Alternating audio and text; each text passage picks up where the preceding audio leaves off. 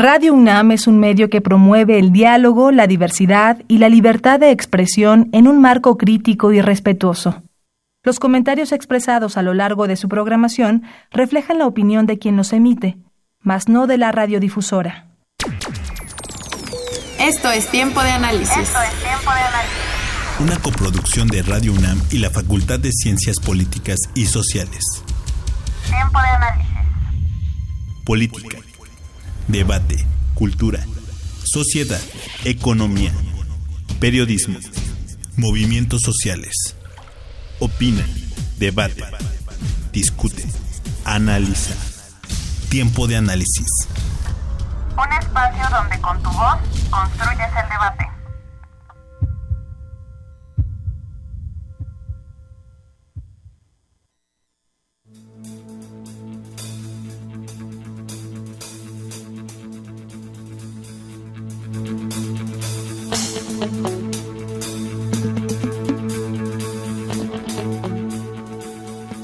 Sin duda, 1968 fue un año que marcó un parteaguas en la historia de los movimientos políticos y sociales en parte de Europa y América. La primavera de Praga tuvo por objetivo la liberación política de Checoslovaquia durante la Guerra Fría. Duró desde el 5 de enero hasta el 20 de agosto de este año, encabezando así la lista de estos movimientos. El Mayo francés fue un movimiento tan diverso que unió no solo a estudiantes e intelectuales, también unió a sindicatos de obreros de distintos sectores productivos del país.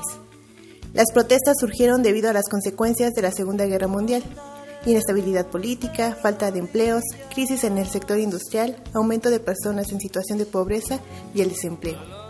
Los jóvenes se apoderaron del escenario con movimientos contraculturales que cuestionaban el consumismo, pero que abogaban por la libertad y la paz como el movimiento hippie.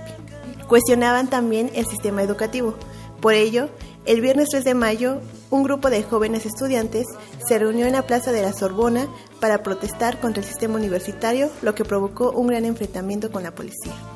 Después de algunas negociaciones con el gobierno francés y de convocar a elecciones en junio, termina este movimiento, no sin antes causar eco en países como Suiza, la República Federal Alemana, España, Argentina, Uruguay, Estados Unidos, Italia y México.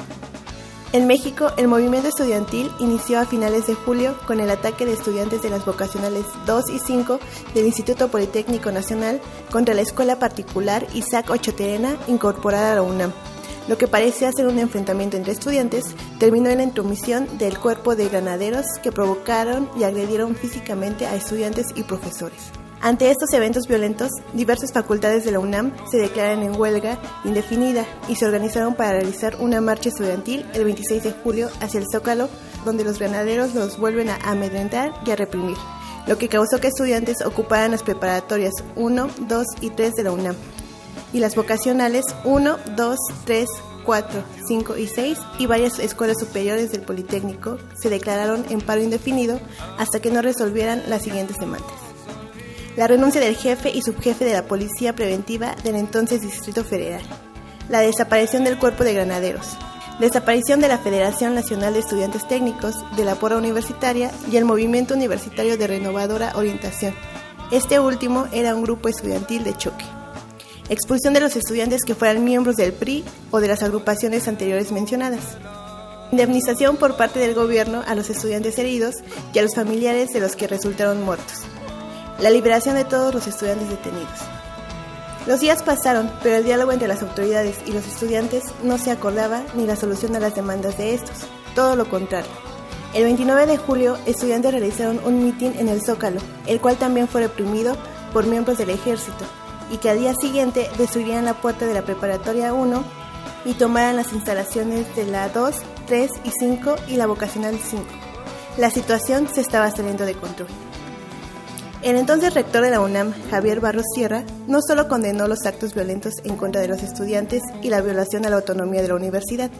El primero de agosto encabezó una manifestación en protesta por la represión a los estudiantes y exigió la libertad de los que estaban presos. Con este acto, el rector legitimó el movimiento estudiantil. A pesar de las protestas, los pliegos petitorios y la creación del Consejo Nacional de Huelga, los militares continuaron ocupando las escuelas, siguieron con las detenciones arbitrarias y las agresiones no solo a alumnos, también a miembros de la sociedad civil. El CNH convocó a un mitin en la Plaza de las Tres Culturas en la unidad habitacional de Tlatelolco para el 2 de octubre a las 3 y media horas, con una asistencia de 15.000 personas, entre ferrocarrileros, electricistas, comerciantes, estudiantes y periodistas. Tenían planeado marchar hasta el casco de Santo Tomás para exigir la salida del ejército de las instalaciones de la UNAM y del IPN. Minutos después de las 6 de la tarde, desde un helicóptero que sobrevolaba la plaza, se dio la indicación a miembros del batallón Olimpia, que estaban vestidos de civiles, para iniciar un tiroteo en contra de los manifestantes. La respuesta del ejército, ante el desconocimiento de la participación del batallón, fue disparar también en contra de los manifestantes con armas de grueso calibre, bloquear todos los accesos a la plaza y catear y ocupar los edificios cercanos. El tiroteo continuó hasta la una de la mañana del día siguiente. La justificación del entonces presidente Gustavo Díaz Ordaz y el secretario de Gobernación Luis Echeverría sobre la intervención de la fuerza pública y del ejército fue para proteger no solo la vida y la tranquilidad de los ciudadanos, también salvar la integridad de las instituciones del país. A pesar de que Díaz Ordaz, en su quinto informe de gobierno, asumió la responsabilidad de la matanza de Tlatelolco, no existió proceso penal en su contra.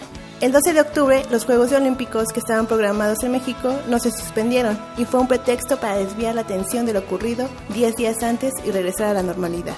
1968, un año de movilizaciones, de descontentos y críticas en contra del sistema económico y político de varios países, con sus características propias. Sin embargo, en México, el 2 de octubre no se olvida. Mi nombre es Jessica Martínez y escuchas Tiempo de Análisis. Buenas noches, les saluda Elías Lozada, esto es Tiempo de Análisis, programa radiofónico de la Facultad de Ciencias Políticas y Sociales. Estamos transmitiendo a través del 860 de amplitud modulada y vía internet a través de www.radionam.unam.mx, también en nuestra aplicación Radio UNAM para bajarla en los smartphones y tener... Eh, este programa en donde quiera que estemos. Se pueden comunicar con nosotros en cabina al 55 36 89 89 y Lada sin costo 01800 505 26 88 y también, por supuesto, nos pueden hacer llegar sus comentarios en Twitter arroba en nuestra cuenta de Twitter arroba tiempo de análisis. Esta noche seguimos con nuestro con nuestro tema ya de toda la semana, la semana pasada, 50 años del 2, del 2 de octubre de 1968 50 aniversario del movimiento, 50 aniversario ya de la matanza. Este, ayer en la marcha, eh, ahí estuvimos varios. Y para acompañarnos esta noche, nos acompaña la doctora Alejandra González, doctora en estudios latinoamericanos por la UNAM y maestra de la facultad en, el área de sociología. Y también nos acompaña eh, el doctor Francisco Figueiras, él es Leonardo. Perdón, perdón. Sí, Francisco Leonardo Figueiras. Francisco Leonardo Figueiras, él es este también eh, politólogo. de la facultad, escritor, eh, conocedor profundo de este tema, eh, que vivió aquella tarde del 68. Los saludo, buenas noches. Buenas noches, buenas noches. Buenas noches por acompañarnos. Bueno, este, vamos a retomar rapidísimo. Ayer se vivió la marcha, fue un evento, la verdad que eh, eh, lo personal me conmovió, y fue eh, un evento que para muchos sorprendió la cantidad, había ahí desde 45, 50 mil en algunos hasta 100 mil, este, ya los datos entrados en la noche. Pero bueno, doctor, empecemos con usted. Bueno, antes que nada, buenos saludos a nuestra audiencia que es el público en general y la comunidad de nuestra Universidad Nacional, particularmente la Facultad de Ciencias Políticas Sociales. Así es. Y mi agradecimiento a que eh, la administración de la doctora Angélica Cuellar nos permita un espacio de deliberación, lo cual yo sí quiero reiterar es un agradecimiento a este espacio. No, pues lo mismo, agradezco mucho el espacio. Cuando nos invitaron, celebré que fuera un día después de la rememoración de la conmemoración de este terrible acontecimiento. Eh, en un sentido y desde otro lo celebro porque justamente ha permitido remover la memoria histórica de nuestro país y hay algunos temas que, eh, que pueden ser tomados como un florecimiento político de nuevas politicidades en los jóvenes, pero no solo en los jóvenes, en otras generaciones. Eh, entonces celebro que sea este día justo después. Sí, del Doctor, 2 de usted octubre. fue allá a la marcha, ¿cómo la vivió? Sí, eh, antes de entrar a, a lo de la marcha, quiero hacer un reconocimiento público porque yo considero que en 50 años no hemos reconocido a nuestros delegados de la Facultad de Ciencias Políticas Sociales. Quiero decir que yo en ese entonces acaba- había acabado la secundaria y estaba en la preparatoria, entrando a la preparatoria número 9. Pero sí quiero hacer este hincapié porque casi eh, los estudiantes y muchos jóvenes profesores no saben quiénes fueron los delegados ante el Consejo Nacional de Huelga. Los voy a decir, si me lo permiten Claro sí. A Romeo González Medrano, un gran ser humano, un teórico del movimiento, desgraciadamente ha estado enfermo, pero él estuvo dos años y medio en la cárcel. A José González Sierra, un compañero que también estuvo dos años y medio en Lecumberri. Él, a él yo no lo conocí, lo cono, este, tengo amigos como Jorge Mondragón que lo conocieron, yo a él no lo conocí. Otro dirigente histórico de nuestra facultad es Mario Núñez Mariel.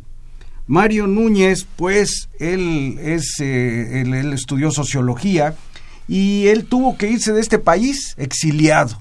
Entonces, eh, eh, porque vamos a ir poniendo las cosas en ese orden. Y finalmente un compañero con el que compartí este, oficina en la Facultad de Ciencias Políticas hace 40 años, Israel Galán. Esos son los delegados. Después ya eh, del 2 de octubre, que fue algo terrible, ya tuvimos otros compañeros como el propio Gerardo Estrada. Pero estos cuatro que he mencionado son los delegados a los que tenemos nosotros que hacerles un reconocimiento público que se los debemos. Perfectísimo, doctora. A mí la verdad que me, eh, me da mucho gusto porque esto viene a cuenta de... Hay muchas personas que la memoria histórica ya no les da a veces ni siquiera para saber qué pasó ese día. Saben que la frase eh, eh, famosa 2 de octubre no se olvida, pero no saben qué es lo que no se olvida. Y cuando se acercó esta fecha, darse cuenta de eso fue eh, hasta cierto punto eh, sorprendente, porque los que hemos vivido en la comunidad, los que hemos vivido eh, eh, en la comunidad universitaria o estudiantil, pues hemos vivido, yo, yo entré a la, a la preparatoria en el 97, me tocó el 30 aniversario en el 98 y me tocó la huelga un año después, en la prepa 5. Y desde ahí tuvimos una conciencia política y hace una semana eh, retomamos eh, el tema de que parte de lo que ahí se abrió, la brecha que se abrió fue ver a los estudiantes, y no solo a los estudiantes, ver a la población como un ente político que sale a las calles, que se manifiesta, que se hace escuchar. Y de ahí, bueno, se abrió la brecha, pero sigamos con usted, doctor. Bueno, algo muy importante, perdón, va a parecer que, que ando haciendo reconocimientos a todo el mundo. No, no, no, pero es que, es que no se los han hecho. Miren, eh, platicando yo, quiero decir a todos esos muchachos que nos escuchan, a todos esos profesores que están estudiando los movimientos sociales, que tenemos alguien que es la depositaria de la memoria histórica del movimiento 68. Ella es Adriana Corona, a la que le mando saludos desde aquí. Adriana Corona es la depositaria de esto. Y justamente hay un texto de, de Raúl Jardón que se llama 1968, El Fuego de la Esperanza. Ahí Adriana Corona, que era la representante de la Prepa 6, Ahí ella hace una compilación de todos los que fueron representantes eh, en ese entonces. Acuérdense que estábamos hablando, primero, que para ser miembros del Consejo Nacional de Huelga, la, el- la escuela, facultad, eh, universidad, en fin, debía de estar en huelga. Era una condición. Y se llegó al acuerdo de que iban a ser tres delegados. Entonces, a veces eran más porque las tareas eran, pero amplias. Entonces, sí, hay que hacer una serie de reconocimientos a, a- a todos ellos. Tengo más reconocimientos, pero no quiero monopolizar y quiero compartir con Alejandra el, el espacio. Bueno, pues eh, justamente yo pensando en lo que decías hace un momento eh, y abonando en lo que en lo que Leonardo, dice Leonardo. Leonardo, eh, yo diría justamente pensemos más a fondo el no se olvida, ¿no? Eh, el no se olvida tendríamos que extenderlo, porque justamente es ahí en donde están las disputas políticas. ¿Qué no vamos a olvidar? ¿Qué va, ¿Y qué vamos a recordar? ¿Cómo lo vamos a recordar? Eh, justamente en estos tiempos lo que hemos visto es una disputa por ese recuerdo, por esa o, por cómo se hace presente la memoria, por cómo se extienden los procesos y nos sentimos parte de ellos, no necesariamente como procesos concluidos, ¿no? Entonces, justamente el no se olvida nos permite pensar en qué qué recordar, cómo recordar, cómo hacerlo eh, vivo. Eh, es una es una consigna en disputa, por lo tanto. Que, y que ese Ah, eh, todavía está en el aire porque uno lee las columnas de ayer, antier, de hoy y no se ponen de acuerdo. No se pone, o sea, eh, uno puede encontrar eh, dichos de decir, bueno, al final lo que, lo que sabemos más es lo que más ignoramos. O sea, todo lo que no se ha abierto, todo entonces, ¿qué es lo que vamos a, qué es lo que no se debe de olvidar? Entonces, empecemos por ahí, que a 50 años, este, eh, a lo mejor hay que reabrir todo y empezar otra vez de cero, porque lo que tenemos versiones en su momento eh, del gobierno, pues quién será, bueno, e, eso me lleva a lo siguiente, muchachos. Miren, eh, tuvimos una reunión en Tlatelolco, en, en, este Seminario Internacional de Movimientos Sociales, que otro miembro del Consejo Nacional de Huelga, el de la Prepa 3, René Rivas, organizó. Y entonces eh, estábamos en esa discusión cuando un compañero dice, bueno, es que si estuvimos en la marcha del 27 de agosto y en la marcha del 13 de septiembre, que son a las únicas que yo acudí, esas dos marchas, eh, si éramos 300 mil o éramos más, pues podemos tener 300 mil versiones, eh, interpretaciones de la historia, ¿no? De lo que, de lo que aconteció. Entonces, bueno, esto es muy cierto.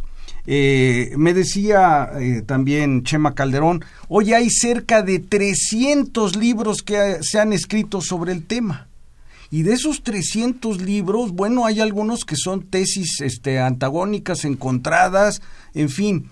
Eh, la verdad es que es mucho trabajo. El que se va a dedicar a hacer estos estudios, pues tiene ya mucha literatura que, que hacer. quiero decir algo, fíjense, otra compañera con la que estuve ayer, eh, del Consejo Nacional de Huelga de la Facultad de Filosofía y Letras, tuvo la gentileza de decir, es que ustedes los preparatorianos eran radicales y eran consecuentes. Y a mí me dio tanta pena, dije, a lo mejor yo era un inconsciente, ¿verdad? Yo, yo en octubre del 68 cumplí 17 años más o menos la edad que tiene nuestro Roberto aquí en los controles, Humberto en los controles de Radio NAM, más o menos, me lleva tres años y entonces desde, desde entonces, bueno, dije, este, qué pena, éramos unos, bueno, yo antes que pensar el movimiento, como podría ser una estudiosa como Alejandra, estábamos enfrentándonos a los camiones de granaderos porque habían llegado y había ya un conflicto y ahora le aprendí primero a hacer este bombas molotov muy sencillas de hacer eh, aprendí primero eso y a pintar trolebuses en insurgentes norte antes que ponerme a estudiar qué es lo que estaba pasando. ¿Qué, es parte de la, de la edad, de la etapa y aquí lo tocamos, ¿no? No es lo mismo los chicos de preparatoria y tener 21, 22 años que los universitarios o la comunidad universitaria aquel entonces, pero que de 24 26 ya con trabajo en un México que crecía, este, su, su visión, su, compartían el movimiento, pero su visión fue otra y hay varios testimonios. Sí, y hay que pensar que no solo era un movimiento estudiantil, digamos, tenía, acarreaba luchas sociales de antaño. Eso para mí es un punto importante, quizá después podamos hablar sobre ello.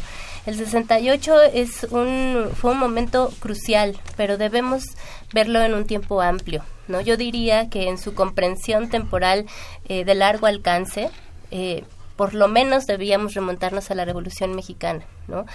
Eh, los años 40, 30, 40, eh, fueron de, de, las luchas pendientes, ¿no? De una, de una serie de eh, trabajadores campesinos que sentían que la revolución no, se, no se había completado, la, la, la, revolución inconclusa, ¿no?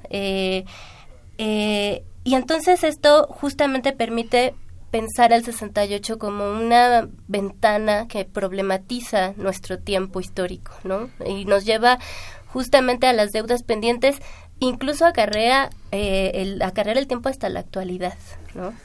Puede haber un hilo de conexión eh, desde la Revolución Mexicana, a lo mejor eh, si queremos ponernos muy estudiosos más atrás, pero desde ahí, y, y, al- y seguramente en el contexto del 68, pues no es llegar, porque mucha gente eh, solo ubica el 2 de octubre, pero el maestro bien está hablando del 27, cuando está, va- van a protestar la entrada de Rusia a Praga, a Praga, No, eso fue antes, eso fue antes. fue en julio. Esa es la primavera, acuérdense, la primavera de Praga. Sí, eso fueron meses antes, que inclusive hasta eh, un movimiento de derecha, el Movimiento Universitario de Renovadora Orientación, hizo una manifestación afuera de la Embajada Soviética, de la URSS, pues en ese entonces se llamaba URSS, e hicieron ahí, en, en donde nace Avenida Revolución, hici- ah, este, hicieron una manifestación justamente por la, la invasión. ¿De qué se trataba? Que eh, se les había ocurrido a estos estalinistas del PECUS, Partido Comunista de la Unión Soviética, eh, invadir Praga porque en Praga había eh, un líder que había planteado que había que hacer más humano el socialismo. Bueno, pues eh, dentro de las fuentes de, digamos, del movimiento estudiantil en mexicano, hay que recordar también que hay movimientos estudiantiles en todo el mundo y movimientos sociales en todo el mundo. Más o menos hay como 100 movimientos sociales en todo el mundo, de 100 países. Y entonces, una de las fuentes era justamente esa lucha contra el estalinismo, que era una visión falsa o una interpretación arbitraria de lo que era el socialismo. Y la otra lucha también era contra el capitalismo, ¿verdad? Entonces, estamos hablando de que eh, estos movimientos, y, y el mexicano está inserto en eso, es una lucha contra ello. Y bueno, también eh, recordando con Alejandra, estamos en la Guerra Fría en 1968. Y entonces la geopolítica nos dice que esos escenarios, todos estos, ahí es donde combatían estas concepciones del mundo, particularmente que se habían repartido el mundo, ¿sí? Los Estados Unidos, acuérdense que en esa reconstrucción de Europa se quiere apropiar de muchas partes del mundo. Bueno, pues es- son en esos escenarios en donde, se, en donde se va a dar la confrontación, esta confrontación, y México fue un escenario de esos. Sí, sí, no, justo también a- eh, alguna de las marchas que fue reprimida eh, también, eh, digamos, se, se mezcló con una ma- marcha eh, pro Cuba, ¿no? Que en esos momentos, este, digamos, era un, un momento eh, muy fuerte de la guerra de la Guerra Fría y el, el movimiento de izquierda mexicano encontraba mucho eco en lo que estaba pasando en la isla, ¿no? Entonces, justo, justo también eso es un elemento que hay que, que considerar, ¿no? Yo diría, justo el 68 permite abrir la la ventana de un tiempo y un espacio ampliado, ¿no? También es eh, muchas veces hablamos solo desde la Ciudad de México, pero el 68 fue un año que, que o, o tiene que ser un año que nos permita pensar al país. En el norte se estaba moviendo, el sur también, ¿no? Pero el, el, el 68, toda esta época en el norte fue muy importante y justamente eso es el trabajo que tenemos que hacer, ¿no? No, eh, esto, este, estos 50 años eh, es, es impresionante el material que se ha generado, es impresionante la movilización en redes sociales, cómo ha movido la memoria. Y ahora nos tenemos que poner a, a- discutir todo eso que hemos dicho. Que, y que ahora bien, y, con lo que acabas de decir, recuerdo la programación que, ayer tuvimos aquí en la estación y recordando ese día y, y con testimonios, eh, eh, algunos anónimos, algunos este eh, ficción, pero recordábamos y yo me puse a pensar, híjole, es- en el 68 ahora sería viable una situación así, ya con tantos medios, con tantas redes, cambió la forma de ver. En aquel, eh, en aquel momento los jóvenes o estudiantes eh, que participaron en todo el movimiento no no eh, era una conciencia política muy diferente a la conciencia política que ahora tenemos y que podemos ver incluso en las manifestaciones actuales. Porque en aquel momento pues no había este el que voy a ir a la marcha porque está de moda o no entiendo nada pero era una ellos sabían que en el mundo se estaba eh, eh, fraguando algo pero no mm, este no contaban con todos los, los medios que ahora este pues sí, eh, sería muy diferente, incluso sería eh, eh, para otro análisis, pero no, no, cabría. Yo no, yo no entendería ahorita ya una represión. Ah, bueno, las hemos tenido, pero a ese nivel, eh, no. Bueno, miren, eh, eh, yo inicié la mi tesis doctoral, era a partir de la revolución, 68 es la revolución del pensamiento, porque, y ya lo han dicho muchos compañeros, o sea, era blanco y negro, blanco y negro en el sentido de los televisores, ¿verdad? Era blanco y negro, apenas entró el color ahí en los 50, entonces era un blanco y negro. Habían pasado 50 años de la Revolución Mexicana, a propósito de lo que decía Alejandra. Habían pasado, fíjense, estamos ahorita, pasamos el, el año anterior, 100 años de la Revolución Mexicana el movimiento estudiantil del 68 es justamente la mitad, 50, medio siglo, estamos hablando, y de una serie de luchas. Y efectivamente, en México habíamos tenido luchas muy importantes, como la de los ferrocarrileros en el 58-59.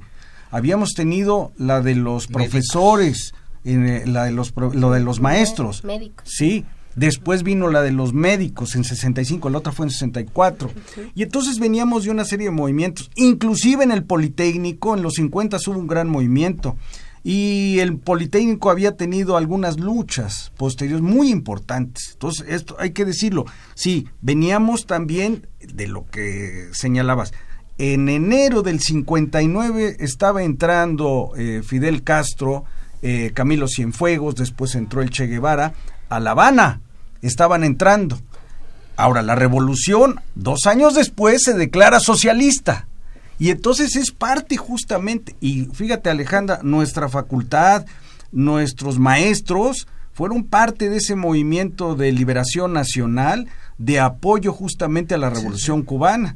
Eh, el director de entonces, en el 68, era González Pedrero. Bueno, pues él era uno de los que había impulsado ese movimiento de liberación nacional este, también González Casanova, habían estado impulsando, don Víctor Flores Olea, ¿no? Todos ellos directores de nuestra facultad, ellos estuvieron eh, impulsando esto. Nuestra facultad ha tenido una tradición de izquierdas y eso es muy importante porque no, no siempre los directores han sido de izquierdas, por cierto, pero muchos de los que estoy mencionando sí lo son, ¿no? y hoy son otros tiempos, pero era un escenario en donde había una disputa en ese sentido. Y usted lo, eh, eh, eh, su punto es muy interesante, fue una revolución del pensamiento porque hubo una convergencia con la cultura, con la música, con la apertura de, política, tanto en México como en el exterior que medianamente nos contagiamos porque no entendíamos o, o decíamos, bueno, siempre nos han caído mal no, no nos no nos llevamos con los estadounidenses y estamos en contra de la guerra de Vietnam, que a nosotros no sabíamos, eh, no nos interesaba, no teníamos vela en el entierro, ¿no? O la música, que en el 68, cuando uno, cuando yo puse a estudiar más o menos a ver qué se estaba escuchando en México, mientras este Pink Floyd, Led Zeppelin, los Rolling Stones, eh, David Bowie, The Velvet Underground, y aquí nosotros, con todo respeto, estábamos escuchando a Enrique Guzmán, a... Eh, Elías, perdón Elías, perdón Elías. En el mainstream, hablando en el mainstream. en el año del 67 bueno, yo soy un pequeño burgués. En el año del 67 yo fui al Camino Real cuando se inaugura y estaba Ray Charles. El año siguiente vinieron los Doors en 1968.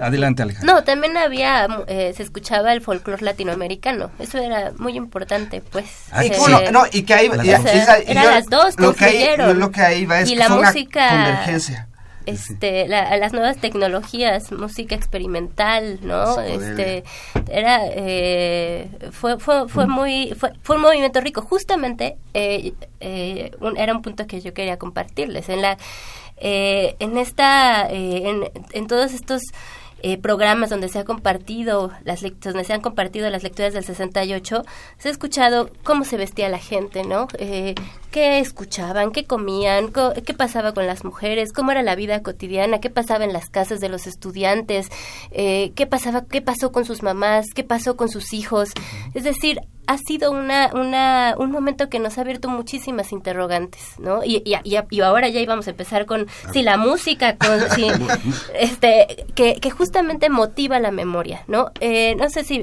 quieres decir algo muy rápido eh, de lo que decías, Leonardo, es muy importante justamente de 1910 al 68 habían pasado 58 años, ¿no? En tiempo histórico es básicamente lo mismo que ha pasado eh, de, de, de, ahora. Y también había una cualificación de quienes habían participado en el movimiento revolucionario hacia los hacia los participantes del 68 para bien y, y, para mal no o sea como decir ay es que no son las mismas formas o sea esta masificación era novedosa no el que a las mujeres se les ocurriera ponerse un pantalón no cuestionaba y yo me, eh, a mí me parece justamente muy, muy importante esto para no hacer lo mismo con las generaciones actuales, ¿no? No decir que es, si son, si las represiones son mejores, peores, no, es represión, ¿no? Y, y como, como nombrarla de esa forma. Eh, ah, y, y, ya eh, en esta, con esto termino esta participación, ¿no? Cuando decías que, que, que está en disputa está en disputa, pero creo que sí hay que decir con todas sus letras que fue una época de desaparición forzada, de criminalización de los estudiantes, de los ferrocarrileros, de los médicos, de todo aquel que planteara una crítica peligrosa al régimen, ¿no? Eh, de espionaje, eh, de, a, nivel, a diferentes niveles, de desaparición, de tortura, de maltrato, de detenciones ilegales. Y creo que eso hay que nombrarlo con todas sus letras, ¿no? Que, que eso es algo que, fuera de micrófonos lo habíamos comentado. En los medios, si uno revisa los, los medios actuales, Televisa Azteca, La Universal, eh, La Jornada de Reforma, las radios, y hace un, un, análisis eh, eh, puntual, pues hay todavía muchos medios que este este evento, híjole, como que le como que pasa de ladito.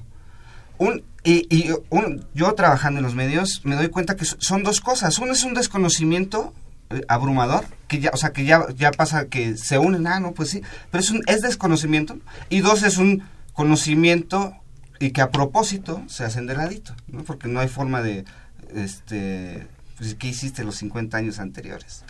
Pero bueno, esa es una forma de cómo la... Eh, eh, eh, cuando preguntábamos, ¿qué es lo que no se nos olvide? Que no se nos olvide que hay una cifra legalmente indeterminada de muertos. Y que habrá unos que están con días ordaz y que dicen que solo fueron 38. ¿no? Y cuando uno los lee es decir, bueno, entonces están creyendo toda la investigación de un gobierno que se encargó de maquilar todo eso. ¿no? Y cuando tenemos literatura, tenemos, ya lo comentó el, doctor, más de 300 libros, 400 estaba haciendo la, eh, el recuento en, la revista mexicana de ciencias políticas y sociales. El recuento quedó para estas fechas, incluyendo tesis, en casi 400 publicaciones. Pero bueno, que no se nos olvide que había desaparición forzada, no había libertad de prensa, no había este mm, eh, derechos políticos, hay testimonios de funcionarios trabajando en presidencia o en varias dependencias cercanas, en gobernación, en la SEP, que les pidieron su renuncia porque en su momento firmaron, venían del polio de la UNAM y se, se unieron y firmaron y hubo represión, no hubo libertad de prensa, hubo muertos, hubo desaparecidos, hubo eh, eh, una verdad inventada, una verdad histórica inventada. ¿No? Doctor, y usted sabe más de eso, usted ha, escrito varios libros sobre ah, eso. Ahí vamos, ahí vamos, sí. Eh, cuando yo les eh, hablaba de la revolución del pensamiento, es que vivíamos, eh, éramos una generación que nuestros padres eran autoritarios, nuestros padres eran autoritarios somos la generación sándwich, porque ahora nuestros hijos son autoritarios con nosotros, nada más. Entonces, por eso somos la generación sándwich. Pero bueno, eso es aparte, ¿no? En realidad era una condición terrible de represión. Eh, por eso, además, les voy a dar un dato muy importante. Antes los censos económicos en este país se llamaban el censo poblacional, se hacía cada 10 años lo hacía la Secretaría de Gobernación. En 1960, eh, a todos aquellos que censaron, dijeron que el 98% de los mexicanos, eso, eso dijeron, eran católicos. Eso les puede decir más o menos cuál era el pensamiento y los valores de la época. Y esos valores de la época estaban muy arraigados y no se diga en el campo. Acuérdense, eh, yo cuando decía de los 50 años, es que acuérdense que todavía en 1915 tenemos una gran batalla en, en, Zacatecas y tenemos grandes batallas en el Bajío, en fin. Entonces, este, es hasta el 17 que más o menos con la constitución a principios, ¿no? Enero febrero del, del 17 ya se, se concreta la constitución. Bueno, pero lo que yo les quiero decir es que enfrentábamos ese autoritarismo, esa represión, también es una represión sexual, mi querida Alejandra, y qué maravilla porque nuestras compañeras se vestían de minifalda y nosotros traíamos el pelo largo. Este, me acuerdo de un teórico, y yo se lo recomiendo, no está todavía en México el, texto, lo hay en español, pero en, en, allá en castellano en España, se llama Jerry Rubin. Jerry Rubin se llama Hazlo, Do It, y ahí él va diciendo, cuando estábamos enfrentándonos ¿no? este, en contra de la guerra de Vietnam, en nuestras universidades como la de Columbia en Nueva York, no se podía protestar, no se podía hacer ahí mítines dentro de las universidades. Entonces, uno de los de las grandes protestas de los estudiantes norteamericanos es para que dentro de las universidades pudieran hacer protestas. Y entonces les mandaban a la policía y hubo hasta tres, cuatro días que se enfrentaron dentro de sus universidades en Nueva York en contra de estas fuerzas militares y bueno, para que vean que sí había un gran conflicto allá, también se nos está pasando el Mayo francés, ¿no? Que también fueron unas batallas épicas.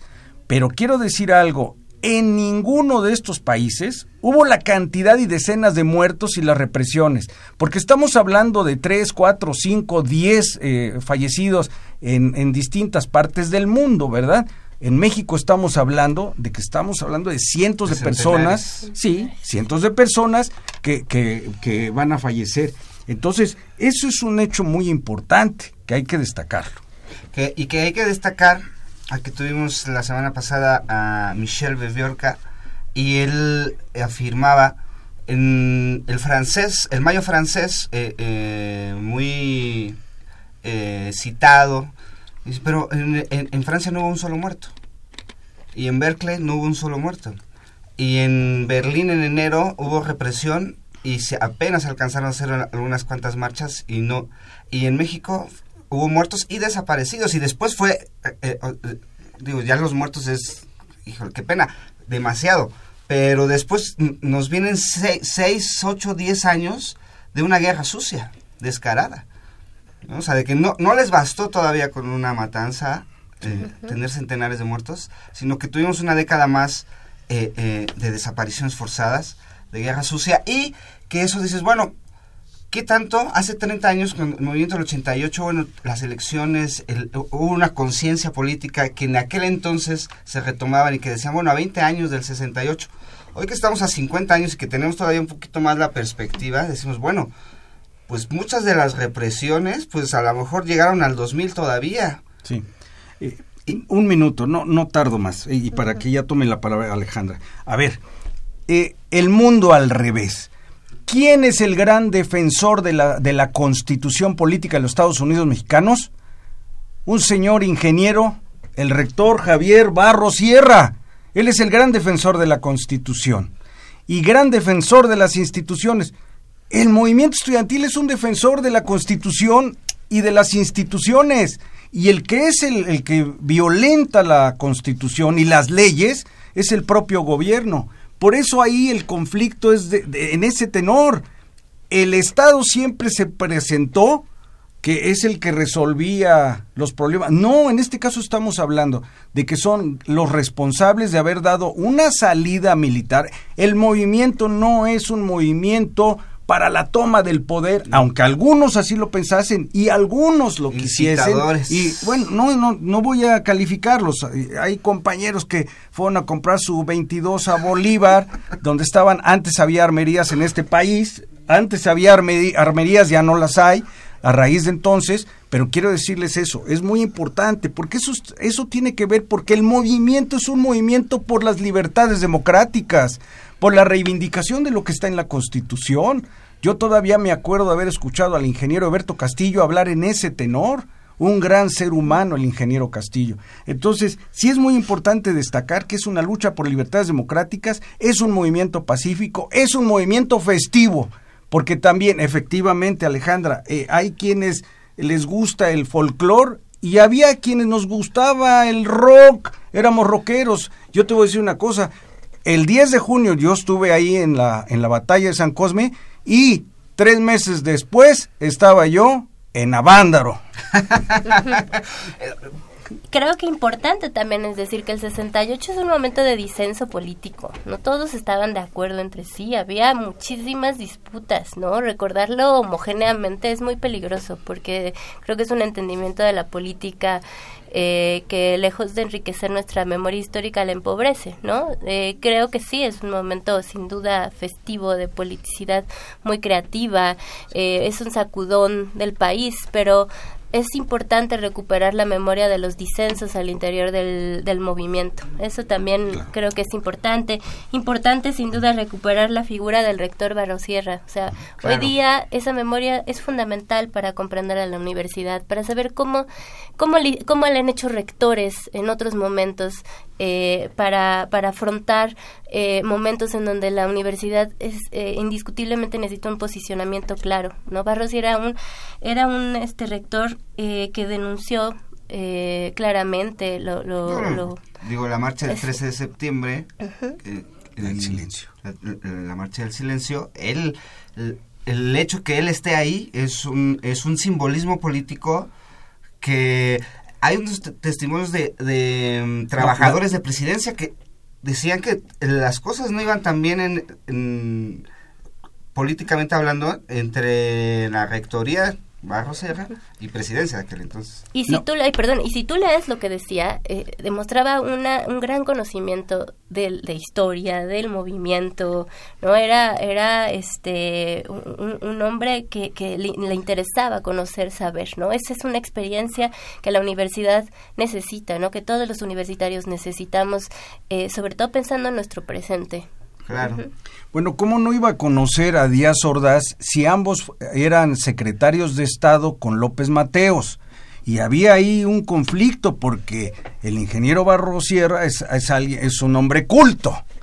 Y Díaz Ordaz, no lo sé si era un hombre culto. Un chango. Sí, bueno, eh, pero lo que te quiero decir, Elías, es, a ver, el rector encabeza el día primero de agosto la gran manifestación de la rectoría a, Félix Cuevas y, de regreso, ¿verdad? Por las agresiones de la policía particularmente y el ejército en contra, en contra de las instalaciones universitarias y por los había ya había algunos muertos pocos había eh, muchos encarcelados. Entonces este es un gran desafío que asume Javier Barrosierra al encabezar en ese día la manifestación. La otra que tú señalas la del 13 de septiembre es en virtud de que el día primero Díaz Ordaz dijo llegaremos a donde tengamos que llegar y entonces había una condición, así como el 27 de agosto es una cúspide del movimiento, y luego vienen las amenazas del día primero. Bueno, el día 13, es, esta es una idea de Marcelino Pereyó. Él, él dice, bueno, hay que hacer una marcha del silencio. Ya no vamos a llevar al Che Guevara, no vamos a llevar a Ho Chi Minh, no vamos a llevar a, a otros. Vamos a llevar entonces ahora héroes nacionales para quitarnos que el invento que hicieron, de que el movimiento estudiantil era una subversión apoyada desde el extranjero y efectivamente en el movimiento entraba mucha gente, pero lo que sostenía el gobierno era es una es una conjura comunista internacional. Ese era el invento, el invento de ese gobierno dictatorial y represor para justificarse.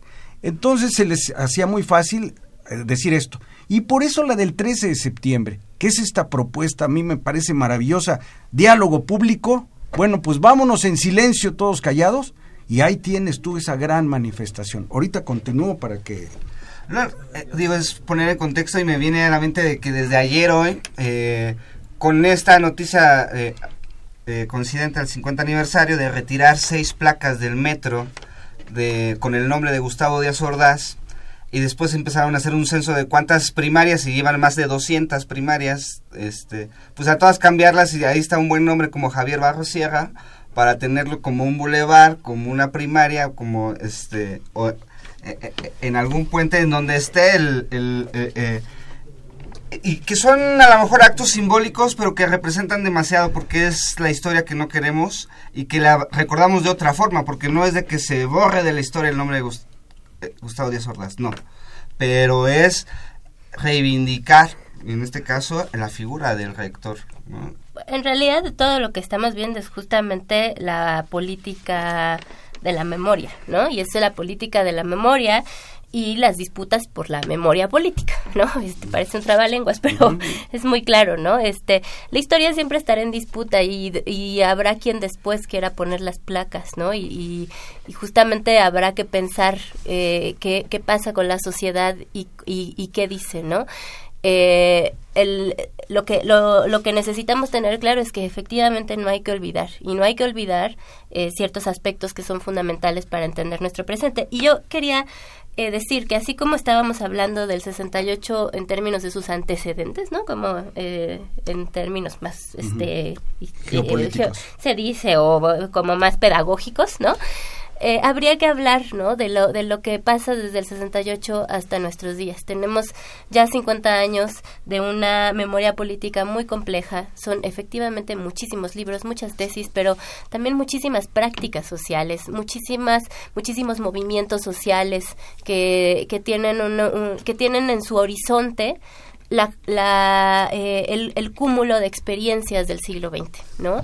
Eh, eh, sin el 68 no explicamos nuestra contemporaneidad, pero sin el, pero el 68 no se explica sin la revolución y todas las demandas inconclusas. No sé si me es un tiempo enriquecido, un tiempo acumulado que así tiene que ser visto.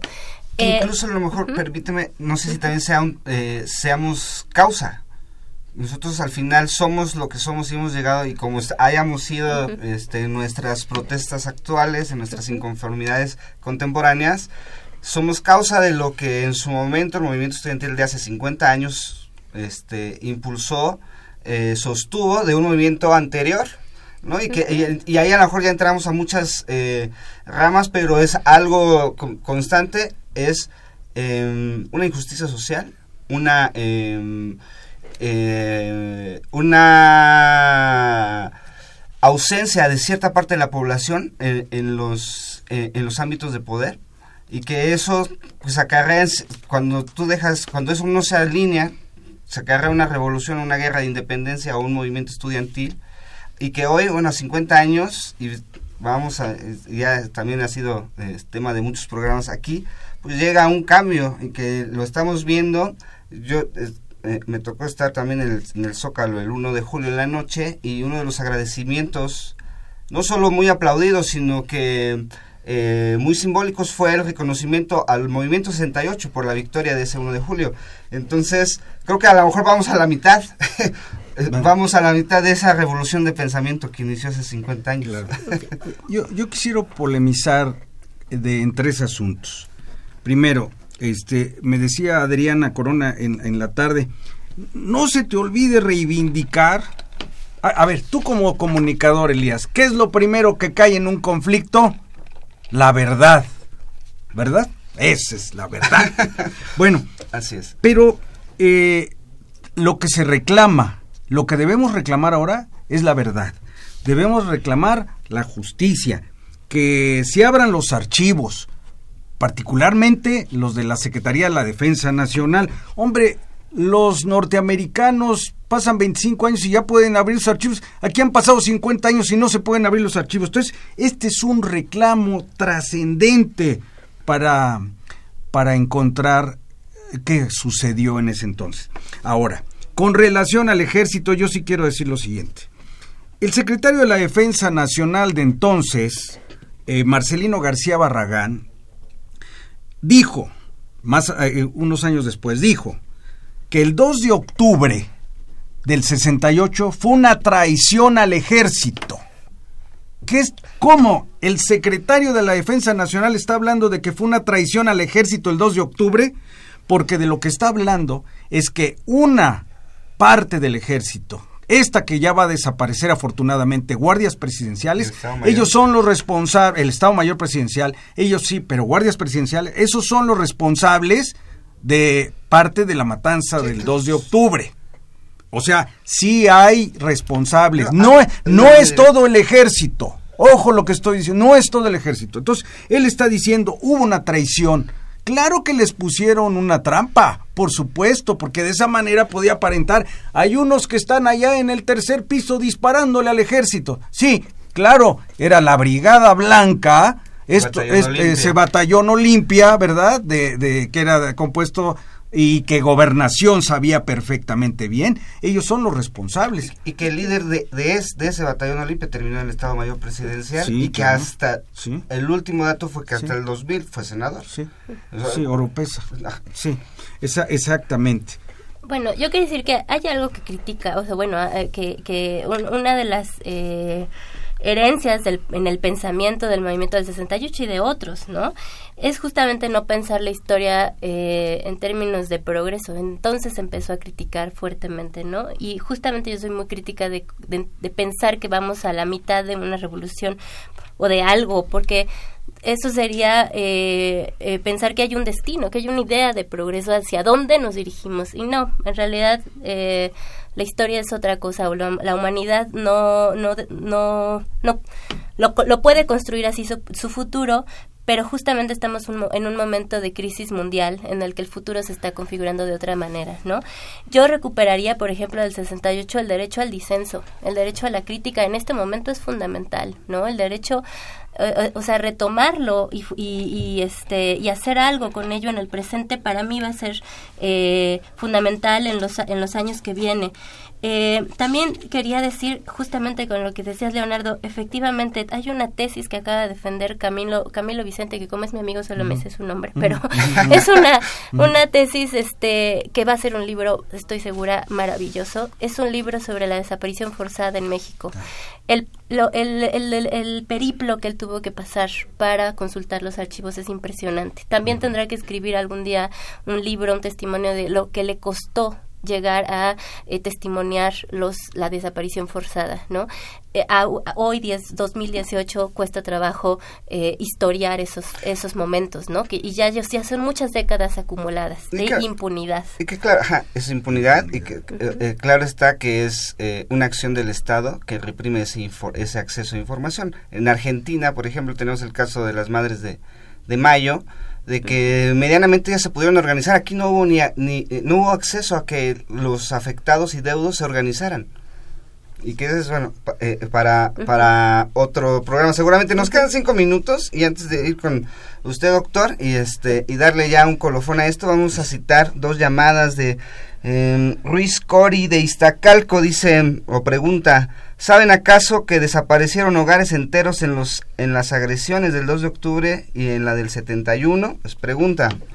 Y el señor Luis Martínez García de la colonia Santa María la Rivera. En el 68 yo era obrero, militaba con Eberto Castillo en el movimiento de liberación nacional. Hay que identificar al enemigo que fue la dictadura priista. Hay que señalar al PRI, el partido de la oligarquía, que fue el responsable hay que hacer énfasis en los responsables tanto del 68 como del 71, que fue la dictadura del PRI. Bueno, son nuestras llamadas. Agradecemos mucho al público. Cinco minutos, doctor, todavía. colofón. Eh, voy a. Mm, tomamos dos y dos y, para lo siguiente. Primero, eh, Enrique Sevilla, que es el filósofo de las pasiones inútiles, decía: bueno, eh, qué difícil fue eh, el asunto de, levantar la huelga después del 2 de octubre.